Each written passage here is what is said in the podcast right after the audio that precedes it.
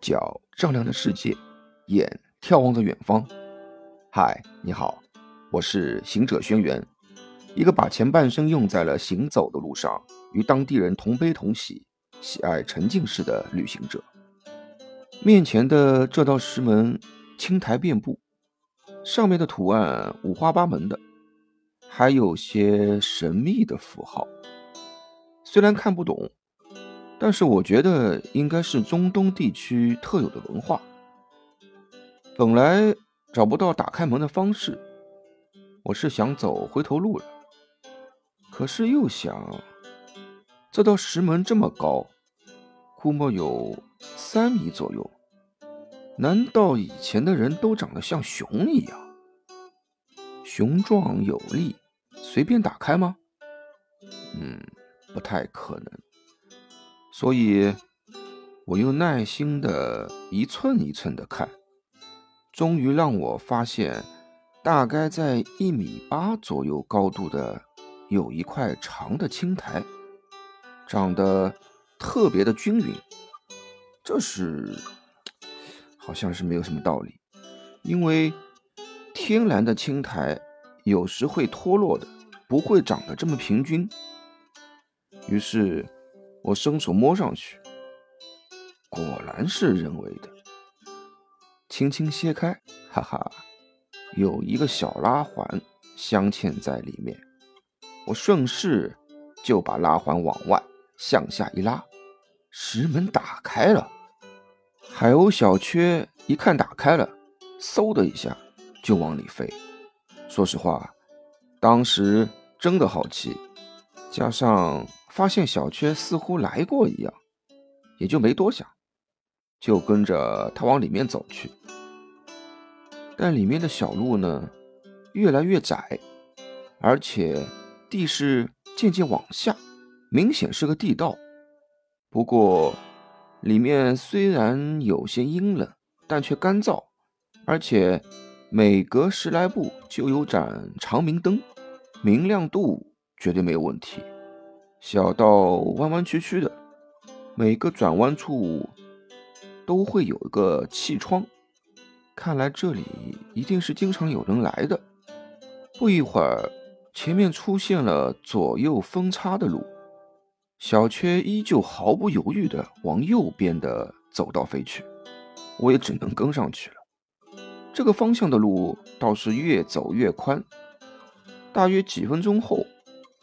眼前出现一片空旷之地，一边摆放着用麻袋装的好几大堆小麦、大麦，塞得满满的，有些大麦、小麦已经撒到了地上；一边在架子上放着各种水果，其中柑橘最多。不知为什么，这下我明白了，海鸥小雀以前一定跟着谁，或者看见了谁来过这里。知道这里有吃的，所以一路带我来这里。果然是鸟中吃货啊！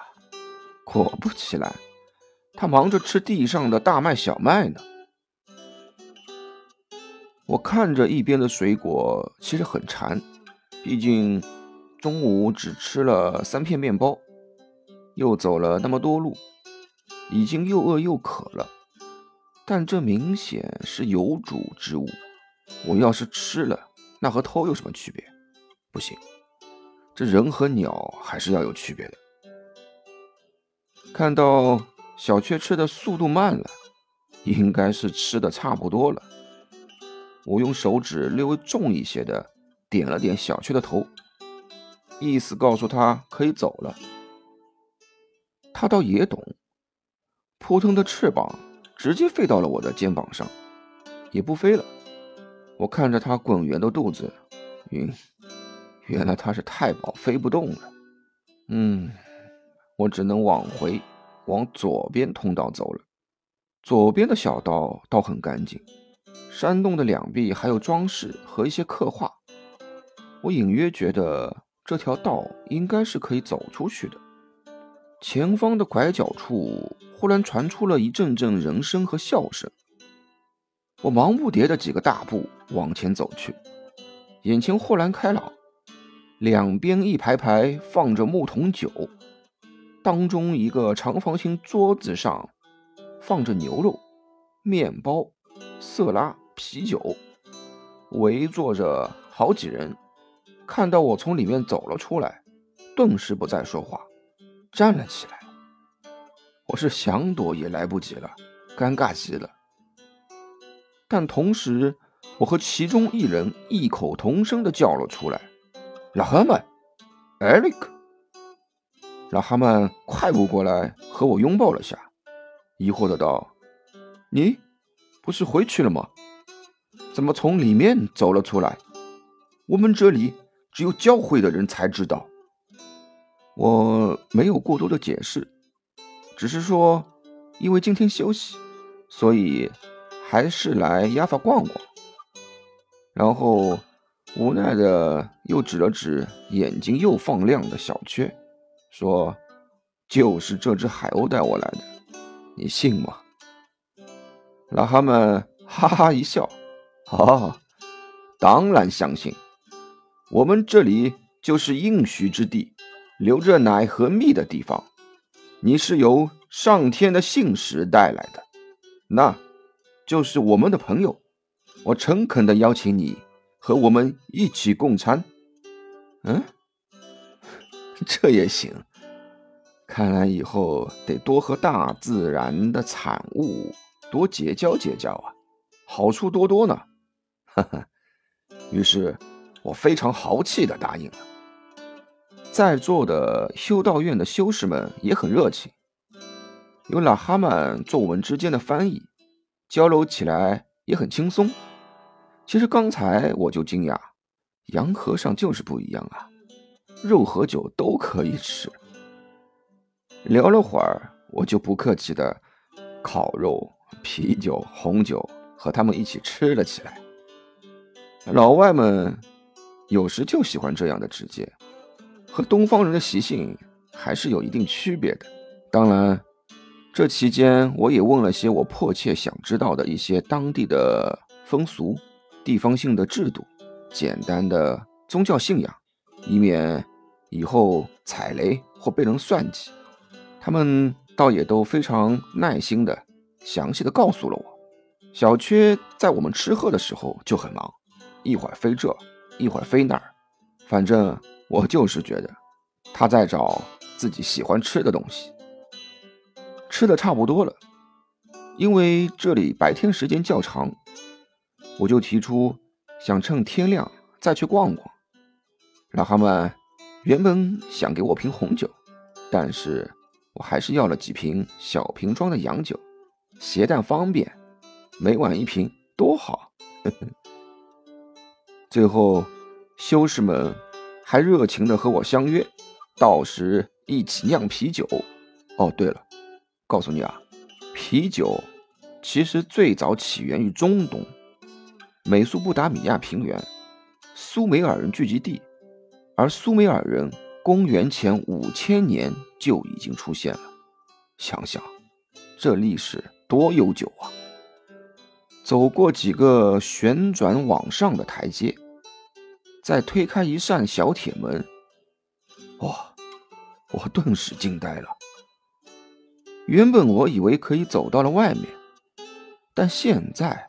我出现的地方是在一座教堂内。原来刚才我是在教堂的储藏地下室啊！教堂内灯火辉煌，可以看到祭台上燃着百余支大蜡烛，蜡烛分作六排，每排之间呢还用鲜花间隔着，四面呢雕刻着。应该是关于圣经上的一些故事，有刻了抱着圣婴耶稣的圣母像，也有耶稣几位重要门徒的故事，凹凸之间还镀了金，非常华贵。